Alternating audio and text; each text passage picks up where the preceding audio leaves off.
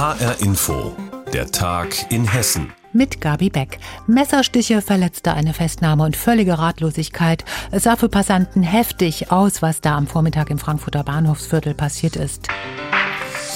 Und wir haben unseren Reporter Andreas Heigen natürlich sofort losgeschickt, um herauszubekommen, was sich da genau zugetragen hat. Noch sagt die Polizei ja wenig. Was ist denn bisher bekannt? Am Morgen hat ein 42-jähriger Mann, und diese Angabe ist eben neu, im Bahnhofsviertel in Frankfurt im Bereich Karl bzw. Nidderstraße mehrere Menschen mit einem Messer angegriffen und dabei wurden vier Männer verletzt. Thomas Hollerbach, Pressesprecher der Polizei Frankfurt, fasst noch einmal kurz zusammen. Gegen 9 Uhr kam es zu einer tätlichen Auseinandersetzung, bei der nach derzeitigem Erkenntnisstand ein Messer involviert war und bei der insgesamt fünf Menschen verletzt worden sind. Zu den fünf zählt zum einen der Tatverdächtige, der leicht verletzt wurde, aber auch vier weitere Menschen, äh, von denen drei tatsächlich schwer verletzt worden sind sagt Polizeipressesprecher Thomas Hollerbach. Ja, der Tatverdächtige konnte dann nach der Tat schnell festgenommen werden und die Opfer kamen natürlich zur medizinischen Versorgung ins Krankenhaus. Weiß man denn schon ungefähr, wie sich das Ganze abgespielt hat? Die Polizei hat am Nachmittag dann noch weitere Einzelheiten zum Ablauf und auch Details zu den Opfern der Tat bekannt gegeben. Es ist wohl so gewesen, relativ komplizierter Ablauf. Also der Beschuldigte soll wohl erst einen 40 Jahre alten Mann, der auf dem Gehweg lag, offenbar hat er geschlafen, geschlagen und getreten haben. Dann ist er aufgewacht und dann soll der Tatverdächtige versucht haben, ihn mit einem Messer anzugreifen. Diesen Angriff konnte der 40-Jährige aber abwehren, wurde aber schwer verletzt. Dann ging die Tat weiter. Der Täter soll drei weitere Personen mit einem Messer attackiert haben. Einen 24, 40 und 78 Jahre alten Mann. Und dabei ist der 24-Jährige und der 78-Jährige, ja, die wurden schwer verletzt. Auch der Angreifer wurde verletzt bei der Tat und musste ambulant behandelt werden. Wie will die Polizei denn jetzt genau ermitteln? Also auf der einen Seite versucht die Polizei weiter Zeugen zu finden, die etwas gesehen haben, vielleicht was mitbekommen haben und der Polizei Frankfurt berichten können. Auf der anderen Seite sind noch viele Fragen offen. Auch der Hintergrund ist unklar nach wie vor der Tat. Also was hat genau zu den Angriffen geführt, die der 42-Jährige eben da im Frankfurter Bahnhofsviertel verübt hat? Offen ist auch, ob sich die Beteiligten kannten, wie sie zueinander standen. Auch das ist ungeklärt. Und ob es zum Beispiel im Vorfeld der Angriffe einen Streit gab. Die Frankfurter Frankfurter Kriminalpolizei ermittelt nun wegen des Verdachts eines versuchten Tötungsdelikts. Soweit Reporter Andreas Heigen.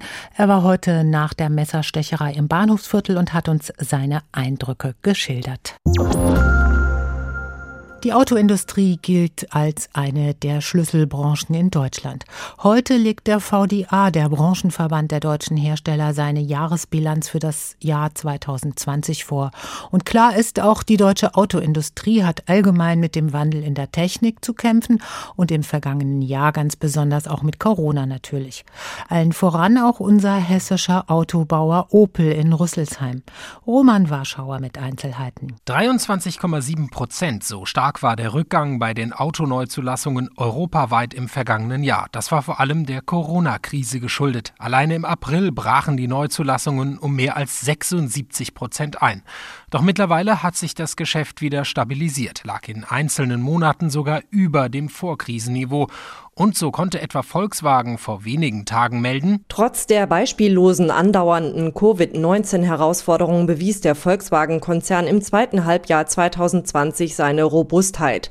Die Auslieferungen an Kunden des Volkswagen-Konzerns erholten sich im vierten Quartal weiter stark. 10 Milliarden Euro Betriebsgewinn im vergangenen Jahr für Volkswagen. Das ist zwar eine Halbierung gegenüber 2019, allerdings war der Konzern im ersten Halbjahr noch in die Verlustzone geraten. Wirtschaftlich sieht Auto Autoexperte Stefan Bratzel von der FH Bergisch Gladbach die deutschen Autohersteller deswegen gut aufgestellt. Auch die anderen Autobauer wie BMW und äh, Daimler sind äh, so schlecht nicht. Auch da stehen am Ende Milliardengewinne. Und da ist man etwa noch ein deutliches Schritt weiter als etwa Tesla, äh, die zwar auch im letzten Jahr Gewinne geschrieben haben, aber das spielt sich alles noch im kleinen Bereich ab. Selbst das frühere Sorgenkind Opel scheint recht gut durch die Krise gekommen zu sein.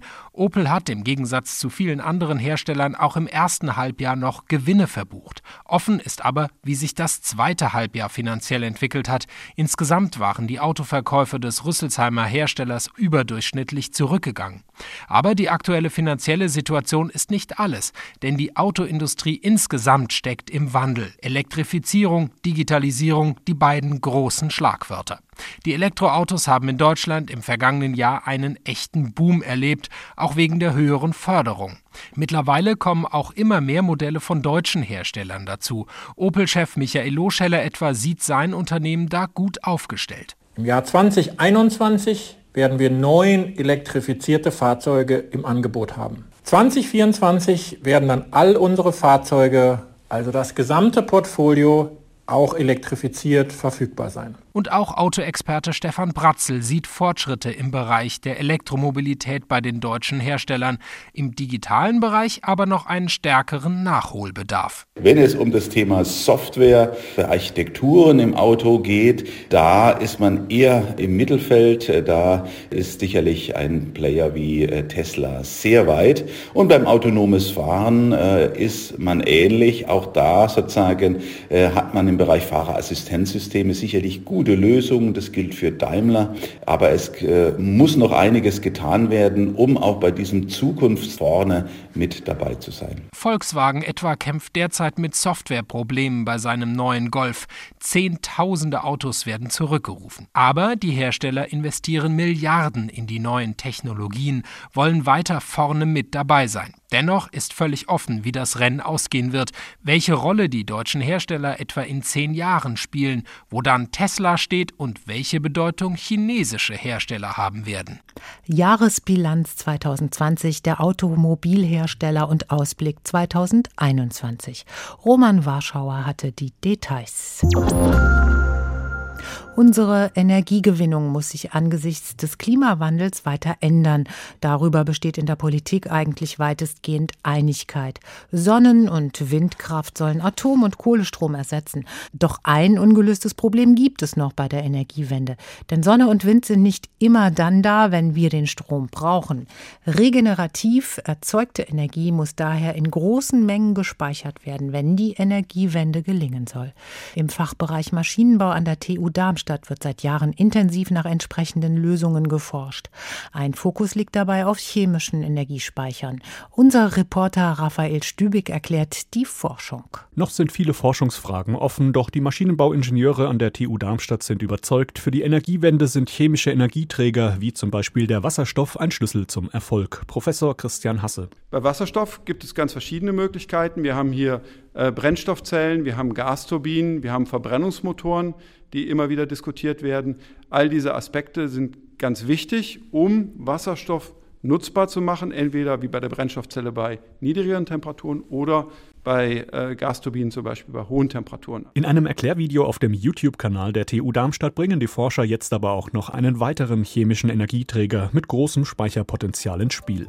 Ähnlich wie Wasserstoff kann auch Eisen als Energiespeicher für einen sauberen, CO2-freien Kreislauf eingesetzt werden. Denn Eisen setzt bei der Verbrennung kein klimaschädliches Kohlendioxid frei und hat für Professor Christian Hasse auch noch weitere Vorteile. Es ist in Pulverform verfügbar, es ist damit auch problemlos lagerbar und transportierbar und damit ist es möglich, zum Beispiel bestehende Kohlekraftwerke umzurüsten. Wir sagen auch einen Retrofit durchzuführen um einen Großteil der Anlage weiterhin zu nutzen, also gerade den Dampfkreislauf und die dahinterstehenden Turbinen. Die schmutzigen, klimaschädlichen Kohlekraftwerke könnten so in saubere, klimaneutrale umgewandelt werden. Allerdings muss dafür auch noch weiter geforscht werden, sagt Professor Andreas Dreitzler vom Maschinenbaufachgebiet Reaktive Strömungen und Messtechnik. Was passieren kann, ist natürlich, dass aufgrund der hohen Prozesstemperaturen Schadstoffe entstehen. Das ist auch bei Eisen grundsätzlich denkbar. Das muss man genauer erforschen. Ebenso wie technische Fragen der Umrüstung, zum Beispiel bei der Brennertechnologie oder den Wärmetauschern, meint Professor Andreas Dreitzler. Forschungsfragen, auf die es in den kommenden Jahren aber Antworten geben sollte, wenn man die Klimaschutzziele erreichen will. Unsere Aufgabe als Wissenschaftler ist es, Technologiepfade zu ermöglichen. Und deswegen brauchen wir hier eine Technologieoffenheit und müssen offen denken und damit eben halt auch solche Systeme wie Eisen neben dem völlig berechtigten Wasserstoffpfad auch erforschen und als mögliche Teillösung uns anzuschauen. Dazu haben die Forscher der TU Darmstadt jetzt auch ein 50-seitiges Positionspapier veröffentlicht unter dem Titel Energiewende verlässlich, machbar, technologieoffen. Die TU Darmstadt auf der Suche nach Energiespeichern, damit wir die Klimawende schaffen. Raphael Stübig hat berichtet. Bei Altersdiskriminierung denken viele zuerst an die Betroffenen, an alte Menschen nämlich. Eine Studie der Gießener Justus Liebig Universität hat das Thema aber mal von einer anderen Seite beleuchtet und untersucht. Wem Altersdiskriminierung eigentlich außerdem noch schadet? Die Antwort? Sie schadet tatsächlich ganzen Unternehmen. Aus Gießen Lea Schebaum. Wenn ältere Mitarbeiter in den Ruhestand gehen, dann nehmen sie viel Erfahrung und auch Wissen mit. Umso mehr, wenn sie sich im Unternehmen ungerecht behandelt gefühlt haben. Zum Beispiel, wenn sie sich von jüngeren Kollegen ignoriert oder nicht ernst genommen fühlen. Egal ob in großen oder kleinen Unternehmen, Altersdiskriminierung ist überall ein Thema. Das sagt Ulrike Fassbender, die Forscherin an der Uni Gießen hat die Studie durchgeführt. Wenn Mitarbeiter sich diskriminiert fühlen, dann ähm, führt das letztendlich dazu, dass sie weniger Wissen an ihre jüngeren Kollegen ähm, weitergeben und das ist eben ja ein Nachteil für diese auch jüngeren Kollegen, weil sie weniger Möglichkeiten haben, sich weiterzuentwickeln im Unternehmen und letztendlich ähm, wird dadurch ähm, also Diskriminierung von älteren Mitarbeitern ein Problem für das gesamte Unternehmen. Denn für Unternehmen sind die Erfahrungen und das Wissen älterer Mitarbeiter essentiell. Das hat auch das Unternehmen Pasco Naturmedizin in Gießen festgestellt und arbeitet gezielt dagegen an, dass Wissen verloren geht, sagt Geschäftsführerin Annette Pasco. Indem einfach jung und alt zusammenarbeiten und das hat einfach sehr viel mit Respekt Wertschätzung und Vertrauen zu tun und zeichnet eine gute Unternehmenskultur aus. Bei Pasco sollen alle Mitarbeiter gleichermaßen eingebunden werden und Wissen somit für alle transparent sein. So bleibt das Wissen aller Mitarbeiter erhalten. Doch auch Weiterbildungen können laut Ulrike Fassbender helfen. Die helfen, dass Personen ähm, sich quasi bewusst werden, auch über das eigene Wissen. Also sie können einfach ihr eigenes Wissen besser einschätzen. Sie werden sich bewusst darüber, was sie können am Arbeitsplatz und dieses, diese Erkenntnis ist unheimlich wichtig für die Wissensweitergabe. Denn wenn man nicht weiß, was man kann und welche Fähigkeiten man hat, kann man das auch nicht an andere weitergeben und dann äh, ist der Verlust natürlich da. Eine Strategie, die auch bei Pasco funktioniert. Dadurch sollen Wissen und Erfahrungen aller Mitarbeiter individuell und optimal genutzt werden, meint Geschäftsführerin Annette Pasco. Bei den älteren Mitarbeitern ist die Erfahrung und die Sicherheit auch gerade in den Prozessen gefragt. Und auf der anderen Seite müssen wir uns immer wieder erfrischen durch das junge Wissen. Das hat sich ja sehr viel geändert. Das stellen wir eben durch jüngere Mitarbeiter sicher. Laut Ulrike Fassbender und ihrer Studie müssen Unternehmen Diskriminierung mit allen Mitteln bekämpfen und das Wissen älterer Mitarbeiter bewahren. Das gewinne vor allem an Bedeutung, wenn der geburtenstarke Babyboomer-Jahrgang demnächst in Rente gehe. Denn selbst wenn dann viele Mitarbeiter ihr Unternehmen verlassen, ihr Wissen sollten sie nach Möglichkeit dort lassen. Diskriminierung von alten Menschen auf dem Arbeitsplatz. Eine Untersuchung der Uni Gießen war das. Lea Schebaum hat darüber berichtet. Und das war der Tag in Hessen mit Gabi Beck. Weitere News aus Hessen gibt es auch immer auf hessenschau.de.